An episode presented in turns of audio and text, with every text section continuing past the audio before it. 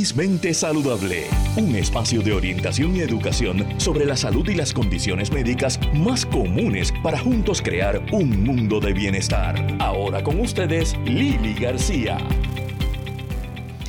Muy buenos días amigos de Felizmente Saludable, dándole la bienvenida al mes de julio que promete estar bastante calientito.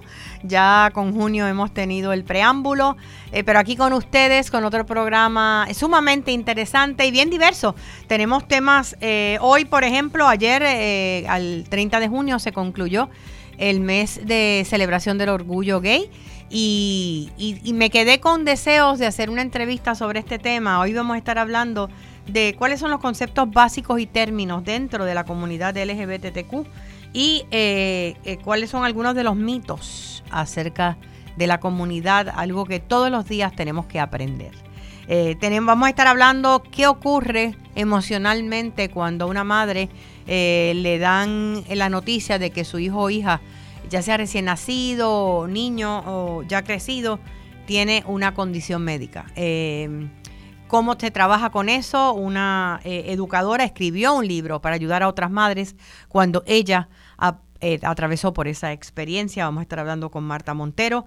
Eh, y vamos a comenzar hablando de un tema. Sabemos que la, prevalencia de condiciones eh, de tiroides en Puerto Rico es altísima. Sabemos que la condición más común es el hipotiroidismo, pero eso no quiere decir que no haya muchísimos casos de hipertiroidismo en la isla. Y uno que no muchas veces se conoce el hipertiroidismo neonatal. Vamos a estar hablando eh, y la tenemos ya en línea con la endocrinóloga pediátrica doctora Sheila Pérez.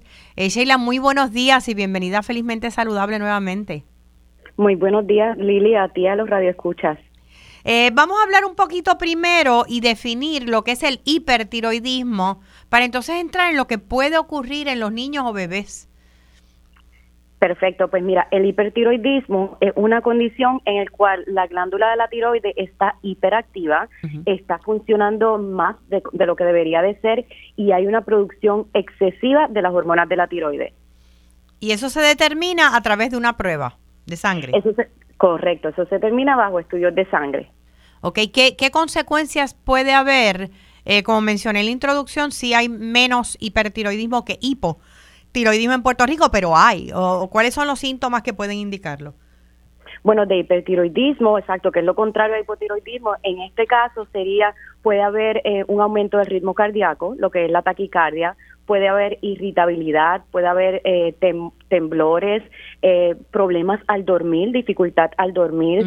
A veces se presentan los pacientes, tanto pediátricos como adultos, con, con maybe diarrea o no diarrea, pero que van frecuentemente al baño eh, y definitivamente están nerviosos, están, está activo todo el tiempo el sistema.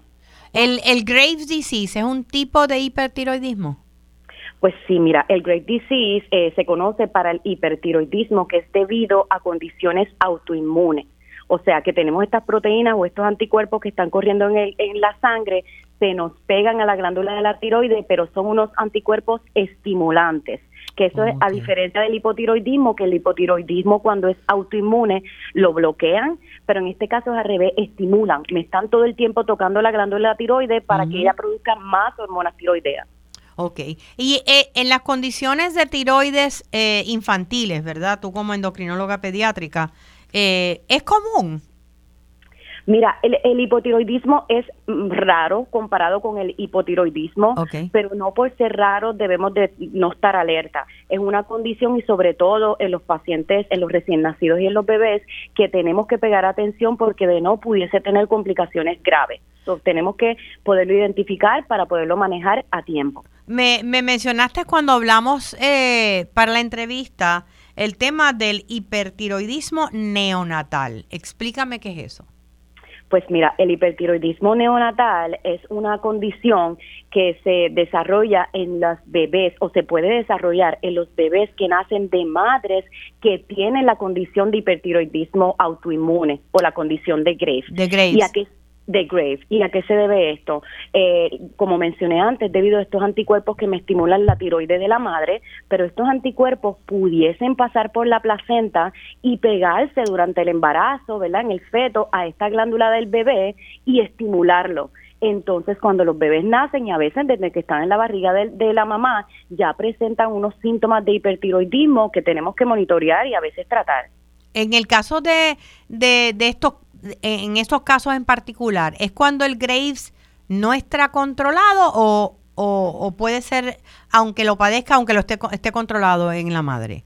Lili, me encanta la pregunta porque eso es algo que trae mucha confusión. No importa que esté controlado o no, obviamente queremos que la madre esté controlada, pero los anticuerpos es diferente. O sea que aunque la madre esté controlada, si estos anticuerpos en, mamá están corriendo en la sangre durante el embarazo, como quiera, pueden cruzar la placenta. Y esto es algo que cuando los bebés nacen y nos llaman ¿verdad? Eh, en el NICU, cuando los bebés nacen para evaluarlo, siempre preguntamos el historial de la madre. A veces las mamás nos dicen, yo tengo hipotiroidismo y estoy en este medicamento, por ejemplo, levotiroxina para el hipotiroidismo. Vamos un poquito más allá y decimos, ¿por qué? Porque a veces las mamás que tienen hipertiroidismo por Graves, que no están controladas en medicamentos, a veces le tenemos que inducir un hipotiroidismo, pero esos ah. anticuerpos como quiera se pueden quedar en la sangre y nos dan casos de, neona, de, hipertiroidismo neonatal por Graves en los bebés. Por eso es sumamente que el médico que esté, eh, ¿verdad? Eh, el obstetra, el ginecólogo y el neonatólogo esté bien pendiente de esto, porque es una historia que es bien importante obtener para saber el riesgo de ese bebé, si hay que monitorearlo de cerca o no. Ok, cuando hablas de monitorearlo, eso no se sabe antes del bebé nacer, ¿no? O sea, hay que esperar a que el niño nazca para saber si hay alguna complicación. Correcto, aunque sí podemos saber si el niño está en riesgo o no. ¿Por qué? Porque si la madre ya sabemos que padece esta condición durante el segundo y tercer trimestre del embarazo, se supone que le monitoreemos en sangre esos anticuerpos estimulantes de la tiroide de la mamá. Entonces ya nosotros si sabemos que están elevados, tan pronto el niño nace, ese mismo día eh, entonces se los hacemos en los laboratorios. Pero no importa si los tenemos o no, si tenemos los signos o síntomas, obviamente los monitoreamos, pero sí deberíamos saber antes de tiempo si ya la mamá tiene la condición, dónde están estos anticuerpos, cuán elevados están y si están presentes o no. En el caso del bebé, si saliera, ¿verdad?, positiva las pruebas a, a que tiene, ¿verdad?, los anticuerpos de hipertiroidismo, eh, o está desarrollándolo, ¿cómo se trata? ¿Es, ¿Es, ya de por vida? ¿Va a padecer de la tiroide o no necesariamente? Pues mira, no necesariamente, aunque es una condición que es bien seria, porque si no la manejamos es grave y pudiese llevar hasta insuficiencia cardíaca, pero es una, una condición temporera, transitoria. ¿Por qué? Porque como estos anticuerpos, lo que me causa esa condición en el bebé es que pasó por la placenta. Una vez estos anticuerpos se metabolizan, ¿verdad? Van desapareciendo de la sangre. Entonces, el bebé todavía no tiene su propia capacidad de producir anticuerpos. Y esta condición usualmente dura de 3 a 12 semanas y una vez pasa esa, ese periodo crítico desaparece cuando es por, por disease. Ok, o sea que no es, no quiere decir si el bebé nace, ¿verdad? Eh, con esto que va a padecer de la tiroides el resto de su vida. No, si es debido a los anticuerpos estimulantes de la mamá, no. Y para el manejo, manejamos similar, eh, Lili, a lo que manejamos en los adultos, el hipertiroidismo. Es con un medicamento oral, en este caso se llama, utilizamos metimazole, se da dos veces al día, lo calculamos por peso en el bebé, y entonces si el niño también tiene, porque obviamente dentro de los síntomas está, está puede estar la taquicardia o el aumento del ritmo cardíaco, le añadimos un segundo medicamento, le llamamos un beta blocker, que es para tranquilizar este corazón que no me esté latiendo muy rápido pero otra vez lo tenemos por cierto tiempo, usualmente ya los cuatro meses, ¿verdad? Cada caso es diferente, pero podemos quitarle el medicamento y cada semana usualmente monitoramos estas funciones de la tiroide para ir ajustando el tratamiento entre medio. Ok, o sea que sí, hay alternativas. En términos generales, eh, para aquellos pacientes, ¿verdad? Eh, eh, que padecen de hipertiroidismo y que ya se convierte a nivel pediátrico, eh, ¿Pueden llegar a controlarlo temprano o no se desarrolla hipertiroidismo en niños? Se desarrolla hipertiroidismo en niños. Este caso específico del que estamos hablando es de los recién nacidos, pues es debido al paso de los anticuerpos. Pero sí, en la edad pediátrica podemos desarrollarlo por muchas condiciones, incluyendo también en niños y adolescentes por Great Disease, por estos anticuerpos.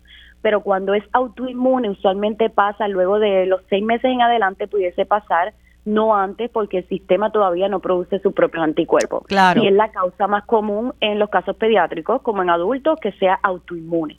Ok. Eh, en el caso de eh, la práctica como endocrinóloga, eh, pediátrica y nos podemos salir, ¿verdad?, del tema de la tiroides. Eh, ¿Cuál es la condición más prevalente en los niños ahora mismo que estás viendo? ¿Qué es lo que más te preocupa? Bueno, en los niños me preocupa, tengo tres condiciones que veo frecuentes y me preocupan. Uno es la diabetes tipo 1, diabetes mellitus tipo 1, por la insuficiencia, ¿verdad? ¿Qué pasa? Tenemos deficiencia de la insulina y necesitamos administrar insulina. Puerto Rico tiene una alta incidencia y prevalencia de diabetes tipo 1. No tenemos todavía los números exactos, es algo que estamos calculando, pero es sumamente alarmante. Segundo, obviamente, la condición de la obesidad, que siempre recalco, es una enfermedad, es una condición.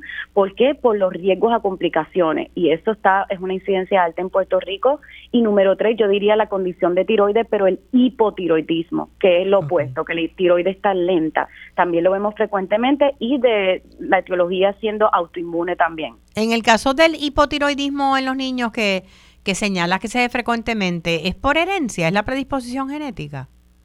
Pues mira, sí, muchas de las veces cuando nosotros cogemos el historial, sabemos, tenemos maybe las mamás, las tías, los abuelos, o sí corren la familia. Este, pero obviamente tienen que tener esos anticuerpos para que me dé la condición, pero sí, sí se ve en familia. ¿Y cómo se trata una condición como hipotiroidismo si se detecta entonces eh, en, un, en un menor? Eh, ya esto es para el resto de la vida tratarla, ¿no? Sí, usualmente si es que lo detectamos cuando ya son más pequeños, pues los tratamos, los seguimos tratando hasta los 3, 4 años y a veces hacemos un trial que vamos a parar el medicamento a ver si lo va a necesitar de por vida o no. Nunca lo paramos antes de esa edad porque sabemos la importancia de las hormonas de la tiroides en el desarrollo neurológico. Si vemos que estos niños después lo monitoreamos en sangre, todavía lo necesitan, ya ahí es de por vida. Cuando mencionas, eh, y quisiera que me abundaras un poco más en eso, en la importancia de la tiroides, de la hormona tiroidea en el, en el desarrollo neurológico de, de cualquier ser humano. Cuéntame.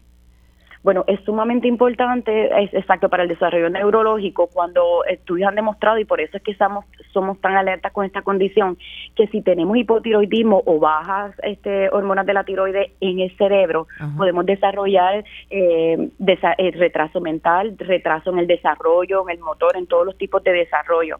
Es por esto que decimos que chequeamos a los bebés eh, dentro de las pruebas que hacemos, ¿verdad? Discernimiento cuando nacen, en términos de las hormonas, chequeamos dos condiciones una es para el hipotiroidismo congénito y la otra es para la condición adrenal. ¿Por qué? Porque si tenemos un hipotiroidismo desde que nacen, que hay condiciones que no tenemos la tiroide, la tiroide está muy pequeña o está en un lado y no producimos suficiente, si no tratamos antes de las tres semanas de vida, hay un alto riesgo de desarrollar eh, retraso mental. Es por esto que lo hacemos como cernimiento y estamos bien pendientes de estas funciones de la tiroide. Así es que aquí es cuestión de observar los síntomas que, por lo que menciona, de los síntomas tanto del hipo como del hipertiroidismo pueden confundirse con otras cosas, tal vez en niños. Correcto, pueden confundir, son síntomas maybe generales. En el, para repasar en el hipotiroidismo, pues podemos tener cansancio todo el tiempo, el niño no puede estar creciendo como debería estar, pudiese haber un aumento de peso, no es tan significativo, pero pudiese haber aumento de peso, la piel reseca, igual con el cabello. El hipotiroidismo es lo opuesto, es esta hiperactividad, o está el niño todo el tiempo nervioso, ansioso, eh, pierde de peso aunque esté comiendo bien, le da mucha hambre, eh, como mencioné, a veces tienen diarrea, va mucho al baño, no pueden dormir. Estos son síntomas generales, pero si los papás o los cuidadores lo detectamos en casa, deberíamos de llevarlo con el médico para evaluar, para estar seguro que no es una condición de la tiroides. Y trabajar con el elemento de la obesidad, eh, el sedentarismo eh, rampante que hay hoy en día en, en, muchas familias, ¿verdad? Eh, darle el ejemplo a esos niños para que empiecen a perder peso y a ejercitarse. Correcto, porque nos viene, nos beneficia a todos, no solamente el niño que padece de la condición de la obesidad, sino nos beneficiamos todos en la familia. Queremos estar saludables y queremos que nuestros niños y adolescentes crezcan y sean saludables cuando sean adultos. Así sea. Doctora Sheila Pérez, ¿dónde podemos conseguirte? Bueno, tengo mi práctica, se llama el LEAD Endocrine MD y estoy en los Doctors Center, estoy en Ciudadela, estoy en San Juan y también estoy en el Hospital de Dorado, el Orlando Health Doctors Center. Muchísimas gracias y mucho éxito en tu práctica eh, y bendiciones para ti y tu familia. Muchas gracias, igual a ustedes. Muchas gracias, Lili. Buen día. Ya escucharon gente, necesitamos mover el esqueleto y especialmente poner a esos muchachos jóvenes, eh, a esos niños a, ejercitarse. Y necesitamos nosotros darles el ejemplo, porque en muchas familias el sedentarismo es colectivo. Eh, y ni los padres ni los hijos se ejercitan. Y yo sé que no es fácil. Eh, sacar, digo, no tengo hijos, pero tengo sobrinos, aunque ya son adultos, pero no es fácil sacar a los muchachos de frente al televisor o frente al juego de video, etcétera, etcétera, etcétera, pero necesitamos comenzar a hacerlo y tener un balance mayor en la vida. Eh, antes de irnos a la pausa, quiero recordarles eh, que para aquellos de ustedes que necesitan desconectarse de vez en cuando y relajarse, eh, tengo mi app, aplicación para los teléfonos inteligentes, tanto para celulares androides como para los iPhones. Se llama Respira con Lili. Y Respira con Lili no es otra cosa que una aplicación de mindfulness donde he incluido meditaciones cortas, cortas, dos, tres, cuatro minutos, eh, para que me escuches hablando suavemente con diferentes propósitos, para que aprendas un poquito a cómo respirar abdominalmente, a cómo tomarte el espacio. Eh, las meditaciones tienen diferentes propósitos para manejar el estrés, para encontrar balance. Hay un segmento que se llama eh, Dulces Sueños, que para dormir mejor. Y aparte de las meditaciones, eh, un segmento que se llama Herramientas en mi voz, que se compone de diferentes columnas que he escrito a través de los años. Como saben, llevo más de 25 años escribiendo columnas de motivación. De hecho, sale eh, eh, mañana domingo sale la, columna, siempre sale cada dos semanas en el portal de behealthpr.com, behealthpr.com. Y estas columnas grabadas en mi voz, son como yo le llamo mini podcasts, ¿verdad? Eh, ejemplos pequeños de, de, de, mis columnas que pueden escuchar y pueden llevarlos a pensar y a, meditar sobre temas eh, que nos impactan a todos, de alguna forma, experiencias que he tenido en la vida y que, y que de alguna forma a mí me han transformado y pienso que pueden transformar a otros. Así que respira con Lili, la puedes bajar desde tu App Store si tienes un iPhone y la puedes bajar desde eh, Google, desde Apple, desde Google Play si tienes un Android. Eh, vamos a una pausa y regresamos en breve con más aquí en Felizmente Saludable. Quédate con nosotros, oriéntate, edúcate y vive felizmente saludable en Radio Isla 1320. Puede tener muchas caras. El cansancio y la falta de energía, cambios emocionales y la dificultad para concentrarte. Tu piel luce diferente y estás perdiendo cabello o aumentas de peso sin razón alguna. Podría ser hipotiroidismo, lo que hace que tu metabolismo se ponga lento y afecta el funcionamiento de tu cuerpo. Habla con tu médico hoy, pregúntale por la prueba de TSH y presenta tu mejor Seguimos con más en Felizmente Saludable. Ahora con ustedes, Lili García. De regreso a Felizmente Saludable con Lili. Bueno, ¿qué pasa por la mente de una madre o de un padre, verdad? Cuando recibe la noticia de un diagnóstico médico eh, de un hijo. Pues una mamá que pasó por esto, educadora, eh, escribió un libro aceptando y superando un diagnóstico médico. Me parece el subtítulo maravilloso, Guía de Supervivencia para Mamás Histéricas. Eh, este libro que publicó en el 2018 para ayudar a otras madres eh, a raíz de las experiencias que ella atravesó. Y me refiero a Marta Raquel Montero, la tenemos con nosotros. Marta, muy buenos días y bienvenida Felizmente Saludable. Buenos días, Lili, gracias. Bueno, eh, te puedo decir ahora doctora Marta Raquel Montero. Correcto. Es correcto. Ella acaba de graduarse, de terminar su doctorado en, en eh, currículo médico, ¿es correcto? En currículo, perdón, currículo de, de, educación. Exacto. En currículo y enseñanza. Muchas felicidades porque yo sé que eh, si terminar una maestría es difícil, un doctorado todavía más. Eh, ¿Sigues trabajando como maestra? ¿Sigues laborando como maestra? Sí, correcto. Soy maestra de educación especial a nivel superior. A nivel superior. Eh, y ahora con este doctorado pues se abren nuevas posibilidades. Esperemos que así sea. Cuéntame, Marta, ¿qué pasó, verdad, que te llevó a escribir este libro con tu hijo, especial, específicamente? ¿Cuáles fueron las circunstancias? Pues yo tengo dos hijos, uno de 21 y uno de 14. El de 21 en su momento durante su crecimiento estaba diagnosticado con hiperactividad con déficit de atención y trabajando con ese proceso quedó embarazada y tengo a, a mi segundo hijo que entonces nace con una condición cardíaca. Ok, el primero era hiperactividad. Sí, Ok, y el segundo, condición car- cardíaca, ¿qué, co- qué condición, Marta? él tiene una doble salida de ventrículo derecho con transposición de grandes vasos y canal atrioventricular. Yo me imagino que recibir ese, esa noticia no fue fácil. Exacto, sobre todo pues ya estar lidiando con la situación de que tenía un niño que aunque no era una condición de salud per se, pues sí estaba dándonos un poquito de, de trabajo en el área escolar. Claro y primerizar al fin, pues tener ahora ese otro bebé. no es fácil, o no fue fácil. ¿Qué No fue lo primero que te pasó por la mente? ¿Qué, qué, ¿Cuál fue tu primera reacción? Pues llorar, yo lo que quería era llorar y llorar y llorar y llorar, porque normalmente cuando, independientemente de los estudios que uno tenga, eh, normalmente cuando uno le dicen que hay un problema en el corazón, pues uno piensa lo peor. Claro. Y Sin em- ya yo pensaba que no me iba a durar mucho el, el niño. Sí, en ese momento uno se va al lado catastrófico, ¿verdad? Y piensa en el Sí, peor de los escenarios. Además que estabas pasando por lo que son las etapas del proceso de una pérdida. Un diagnóstico de una condición para uno o para un ser querido y más a un hijo. Eh, pasa por el dolor. Y eso es parte de... Es un duelo, independientemente que no que no ha pasado lo peor, es un duelo. ¿Cuándo, si en algún momento te diste cuenta de que pues estabas en control y esto fue como que déjame aceptarlo y seguimos caminando? Pues mira, te puedo decir que en los 14 años que tiene el niño no he logrado estar en control ni lo he aceptado. a ese y te agradezco tu honestidad.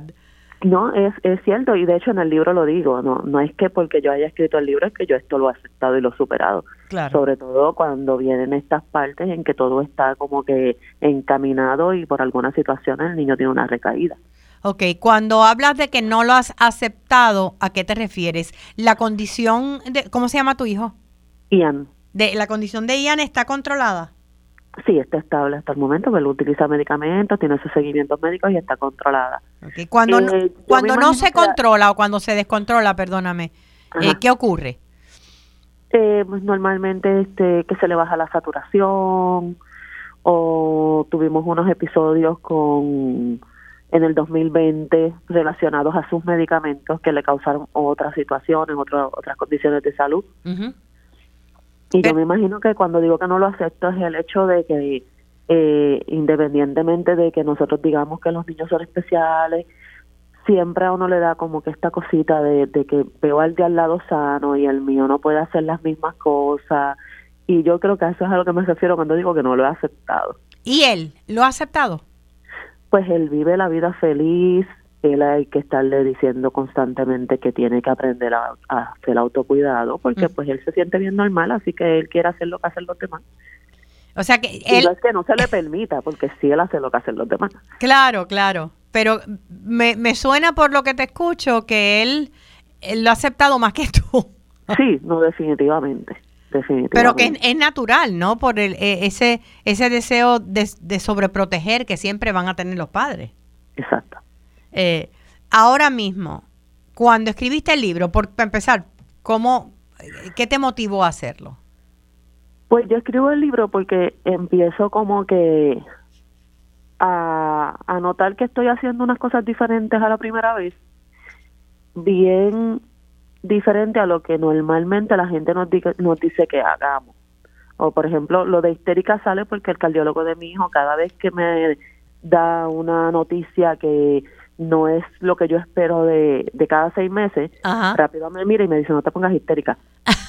Él te lo dice ya anticipado. Sí, ya él, ya Él te conoce. ya, ya él me dice, no te pongas histérica, que esto tiene solución. Y pues ya me ve la cara y ya sabe que yo me voy a... O sea, y, pero decidiste es- escribirlo porque fue fue terapéutica ese esa escritura para ti. sí, sí, fue... Es que, es que traté de, de llevar las cosas bien diferentes porque, por ejemplo, cuando él nos dan la noticia que el nene se va para San Juan y nosotros nos quedamos acá en Ponce, yo me senté en el cuarto del nene a llorar. Eso era eso fue cuándo? ¿A qué edad Cuando tenía? era como tres días de nacido, Wow. Me senté en el cuarto a llorar y mi esposo me dijo, ah, que no te pongas a llorar, que sea aquello, que sea lo otro. Y yo decía, pero ¿por qué no puedo llorar?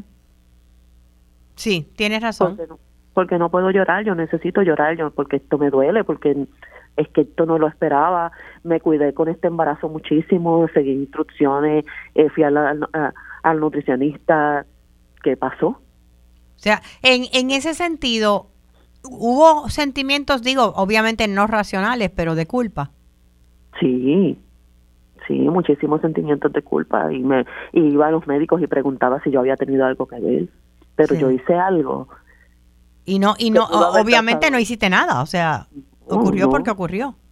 No, de hecho, tengo una anécdota con una persona que estaba este ofreciendo ácido fólico en una en un mall donde donde le boté todo el mis sentimientos y le dije, yo tomé ácido fólico durante todo mi embarazo y mi hijo nació con una condición del corazón. Oh. Y después yo decía, pero ya no tiene la culpa, ya simplemente lo está ofreciendo. Seguro. sí, pero... en ese momento lo...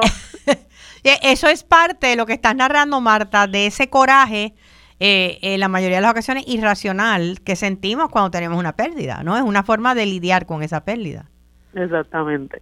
Eh, ahora mismo, eh, ¿Cuál ha sido la respuesta al libro? Porque en el libro estoy leyendo aquí, eh, eh, aunque no lo he leído obviamente completo, pero eh, los capítulos me da mucha gracia porque entonces tú hablas acerca de cada capítulo, cómo te ibas sintiendo, ¿verdad? Llora, histeria, negación, oración, calmante y antidepresivo, que también son válidos.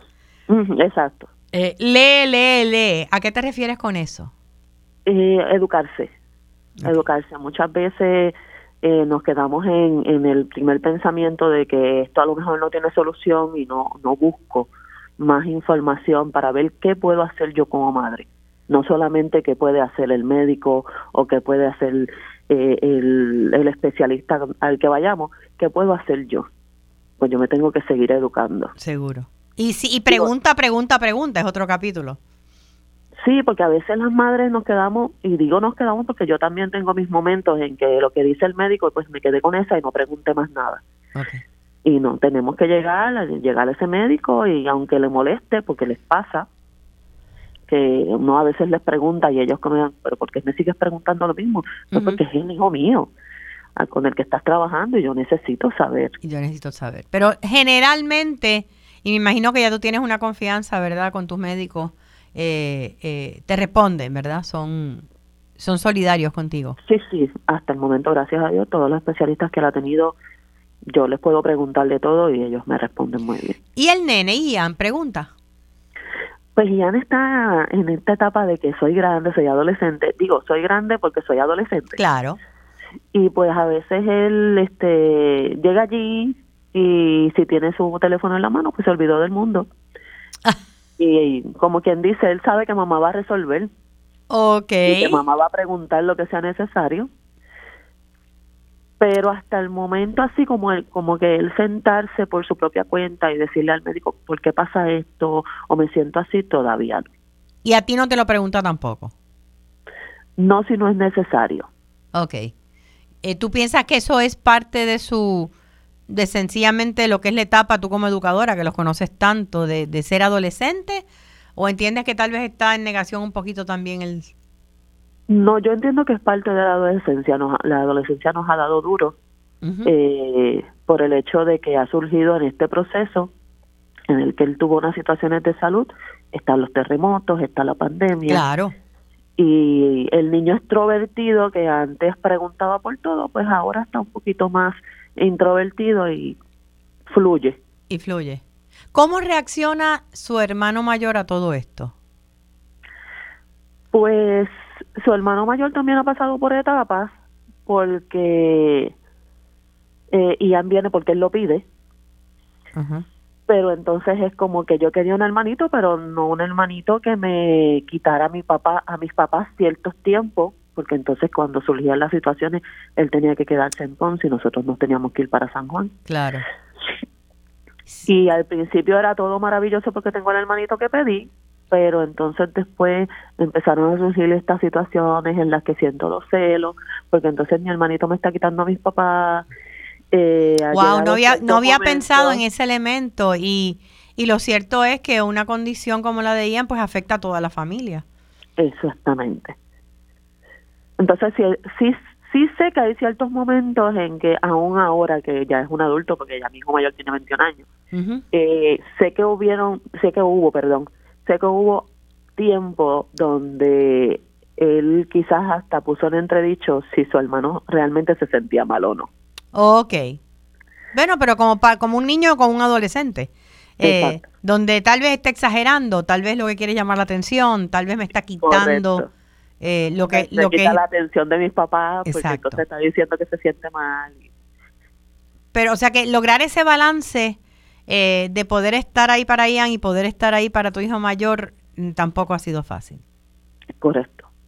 Eh, ¿quién, ¿Quién o quiénes han sido tu apoyo en todo este proceso y siguen siéndolo?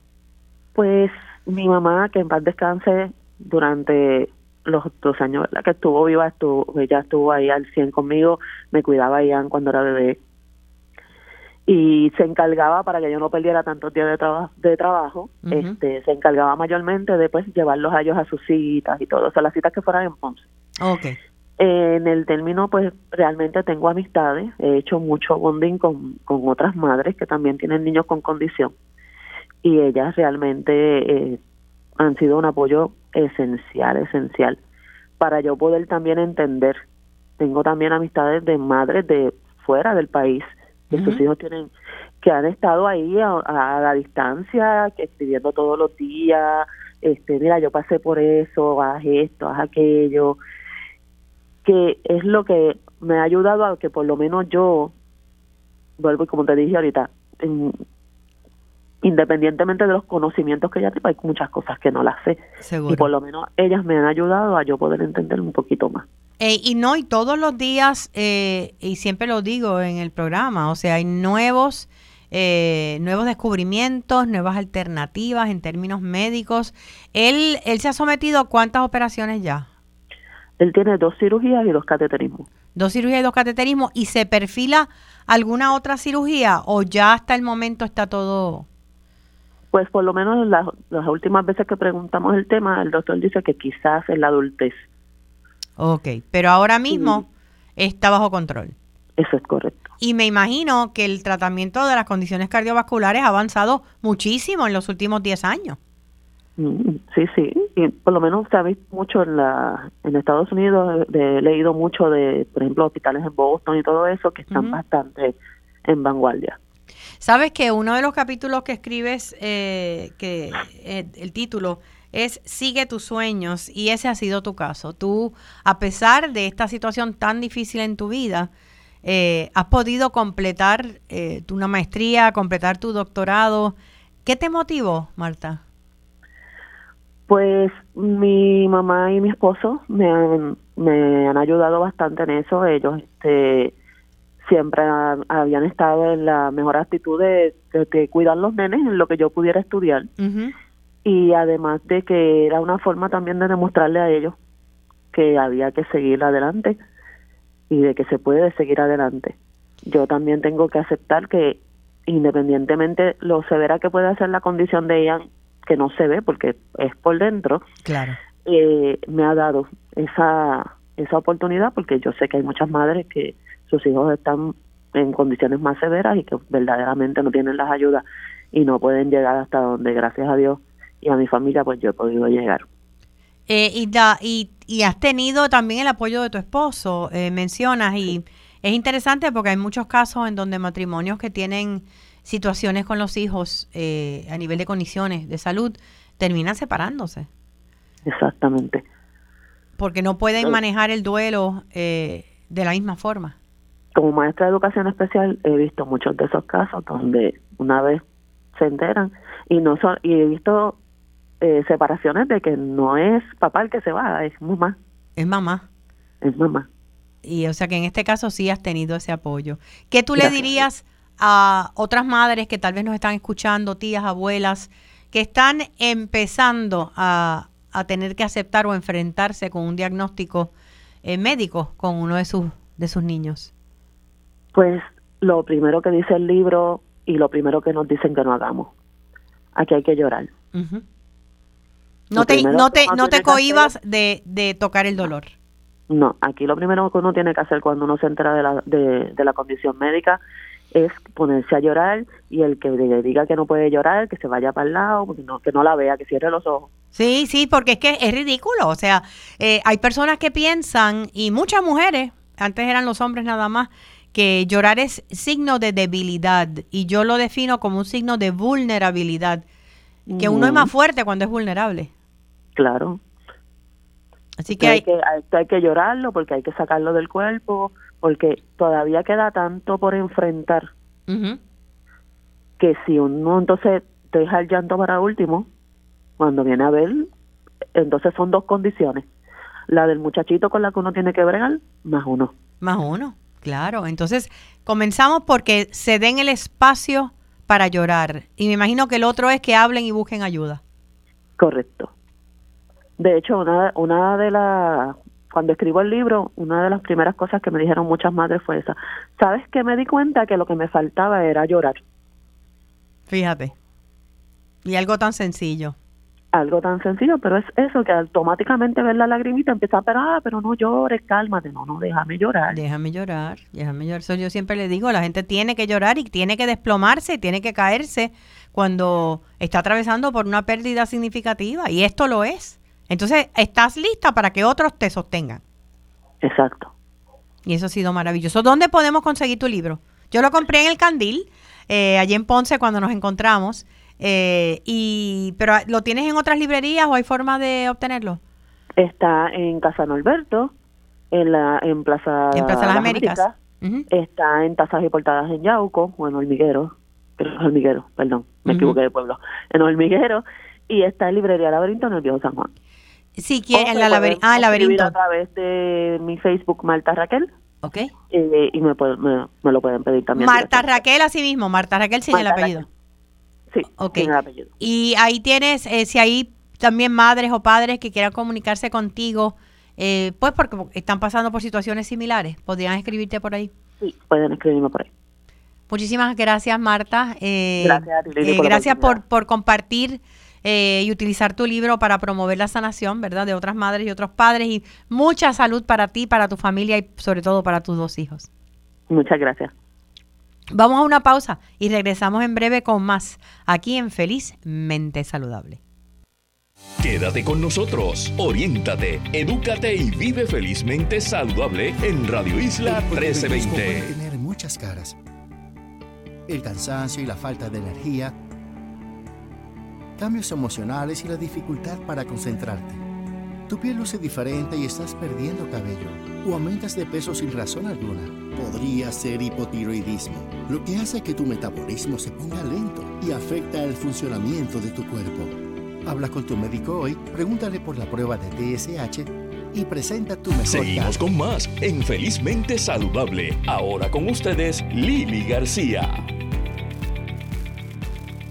Eh, bueno, eh, buenos días nuevamente. Aquí, bienvenidos nuevamente a Felizmente Saludable con Lili. Estábamos escuchando a Marta Raquel Montero, educadora, madre, eh, que escribió un libro, Aceptando y Superando un Diagnóstico Médico, Guía de Supervivencia para Mamás Histéricas. Y ustedes le escucharon. Es importante hablar, es importante llorar, es importante compartir con otras personas lo que estamos sintiendo. Y, y hablando sobre ese tema, el libro, pues, como escucharon, lo pueden conseguir en, en algunas de las principales librerías del país.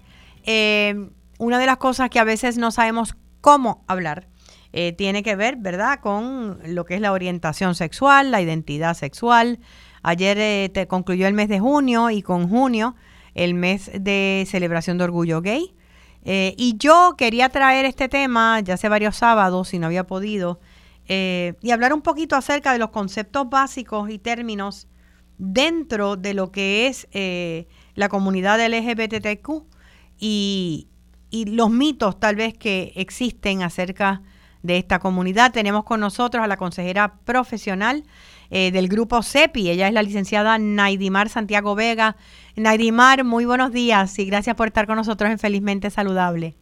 Muy buenos días, Lili. Un placer, como siempre, estar aquí contigo.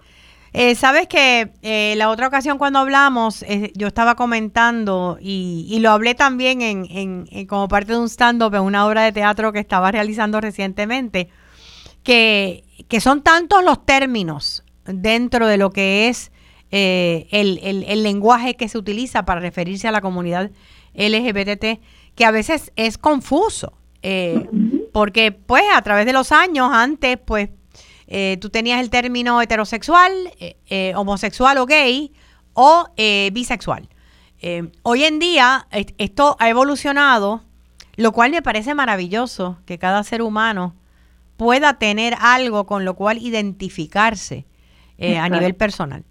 Pero no sé si coincides conmigo como consejera que, que sí a veces puede ser confuso.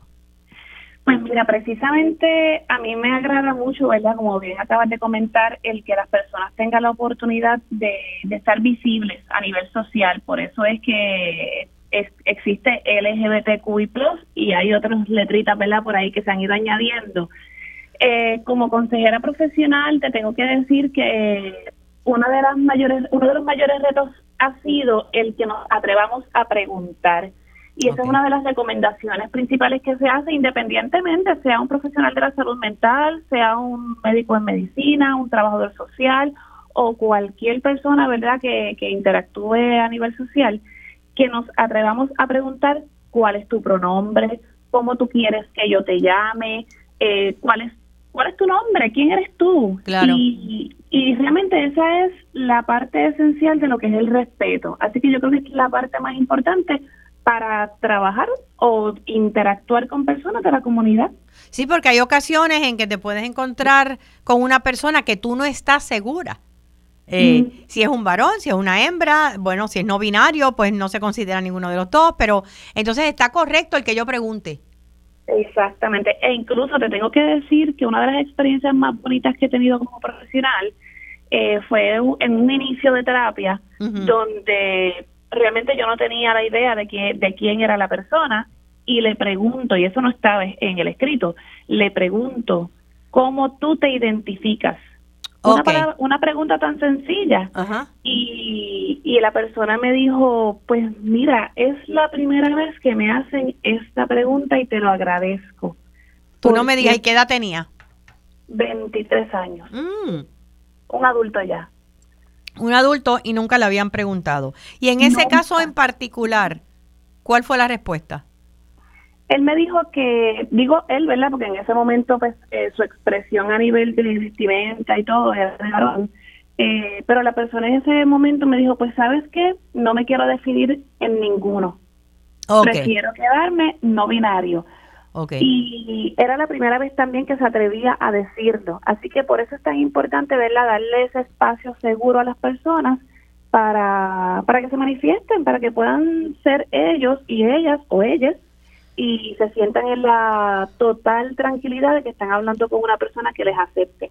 que es nuestra, la- lo que has dicho ahora, en Naidimar, es nuestra primera lección en LGBT 101 hoy, que es eh, no binario. ¿Puedes definir lo que es ese término para aquellas personas que no lo conozcan? Pues mira, precisamente cuando trabajamos con el término no binario, es la persona que mm, no se define ni como hombre ni como mujer, Ok. que podemos ver características incluso de ambos géneros, eh, dependiendo de, de cómo la persona pues le interesa vestirse o expresarse.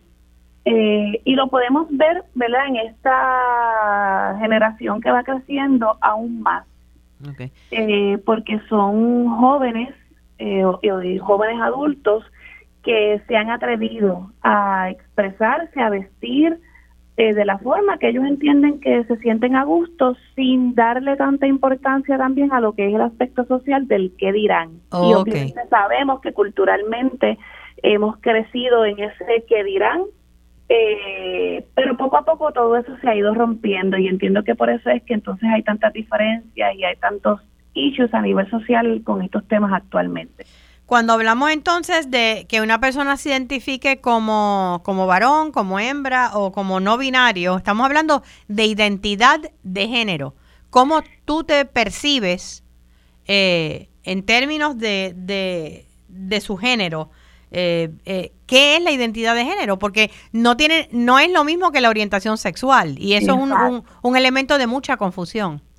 Pues mira, la identidad de género es cómo la persona se identifica o cómo expresa su género. Eh, obviamente todos tenemos un sexo asignado al nacer, siempre que nacemos alguien nos dice es una niña o es un niño. ¿Por qué? Porque se basa en la anatomía externa.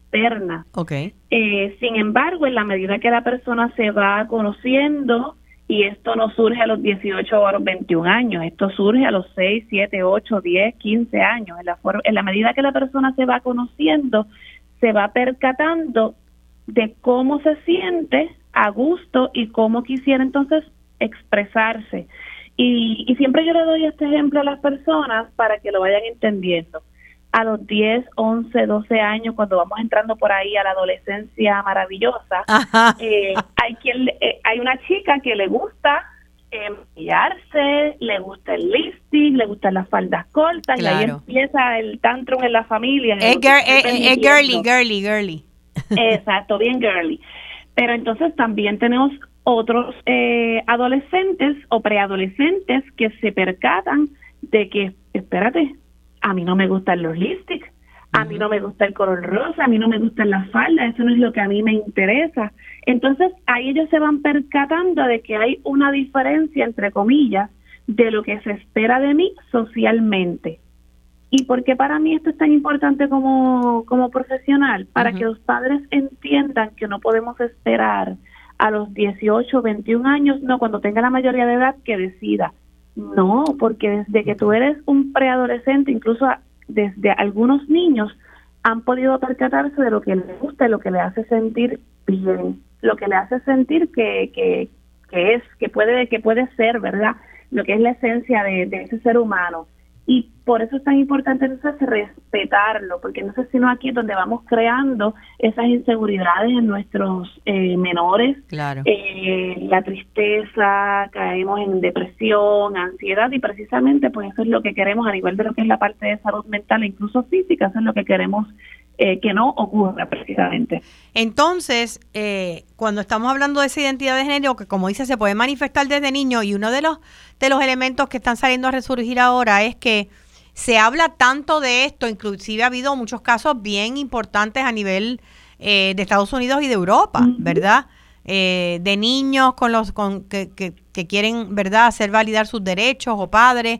Eh, pero se está hablando más de eso ahora porque los niños se están manifestando más o es que hay una epidemia, ¿verdad?, de, de, de identidad de género. O sea, ¿qué, qué, qué, ¿cómo se, se ve esto? Mira, esto no es algo nuevo, Lili, ¿verdad? Y quienes hemos interactuado con personas de la comunidad lo sabemos.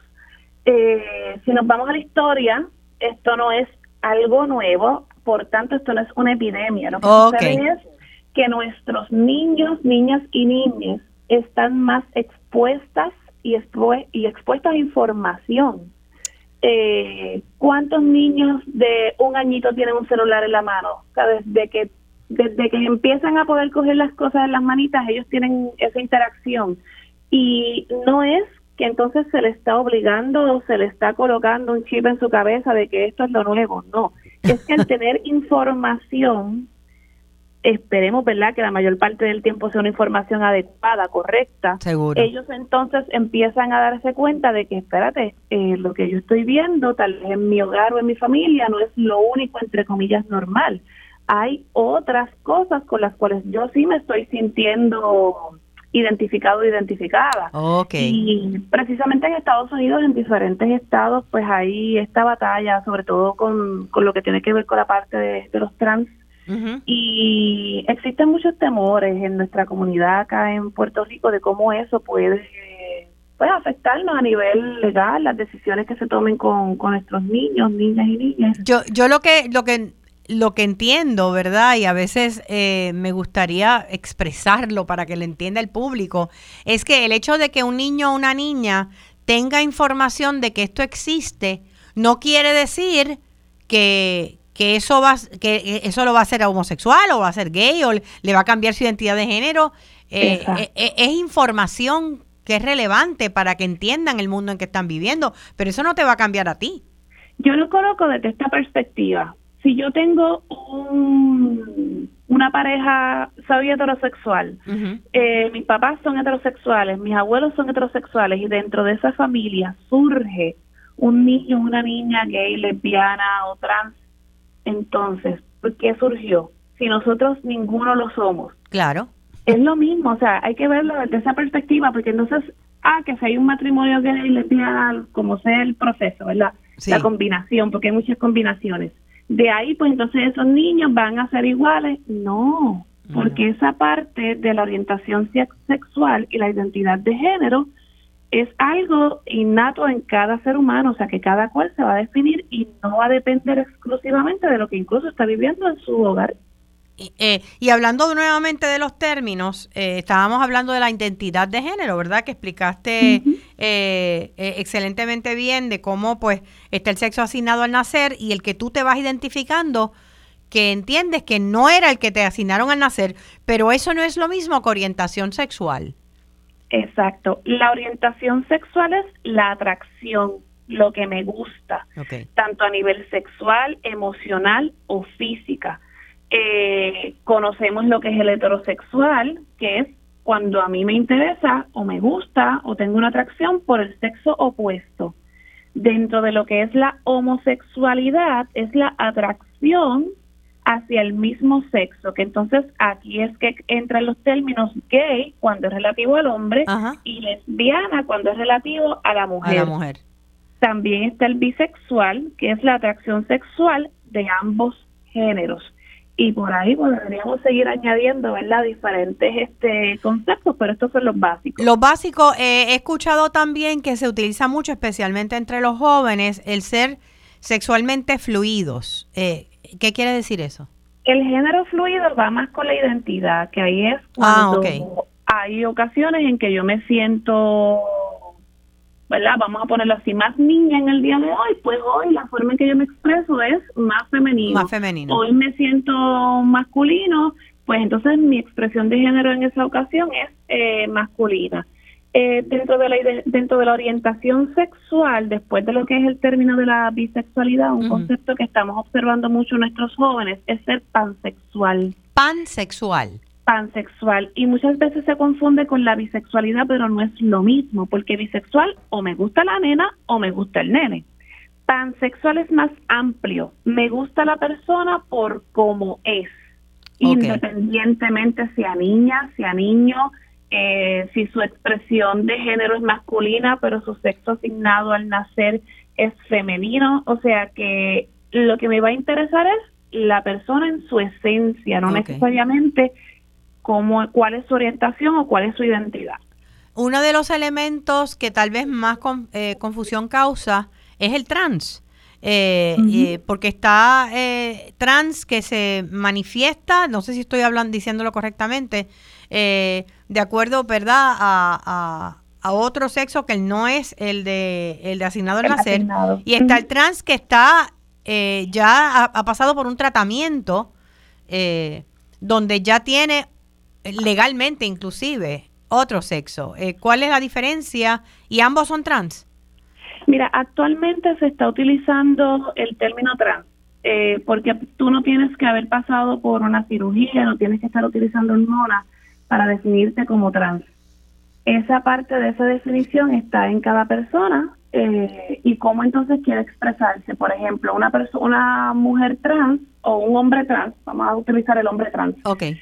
Eh, no se ha operado en su gusto porque nació niña, no se ha operado su busto, pero por ejemplo utiliza un binder que es para que el busto no se observe cuando utiliza su ropa, no utiliza hormonas, o sea que no tiene el tratamiento, eh, pero sigue siendo un hombre trans, porque esa es la forma en la cual se está expresando.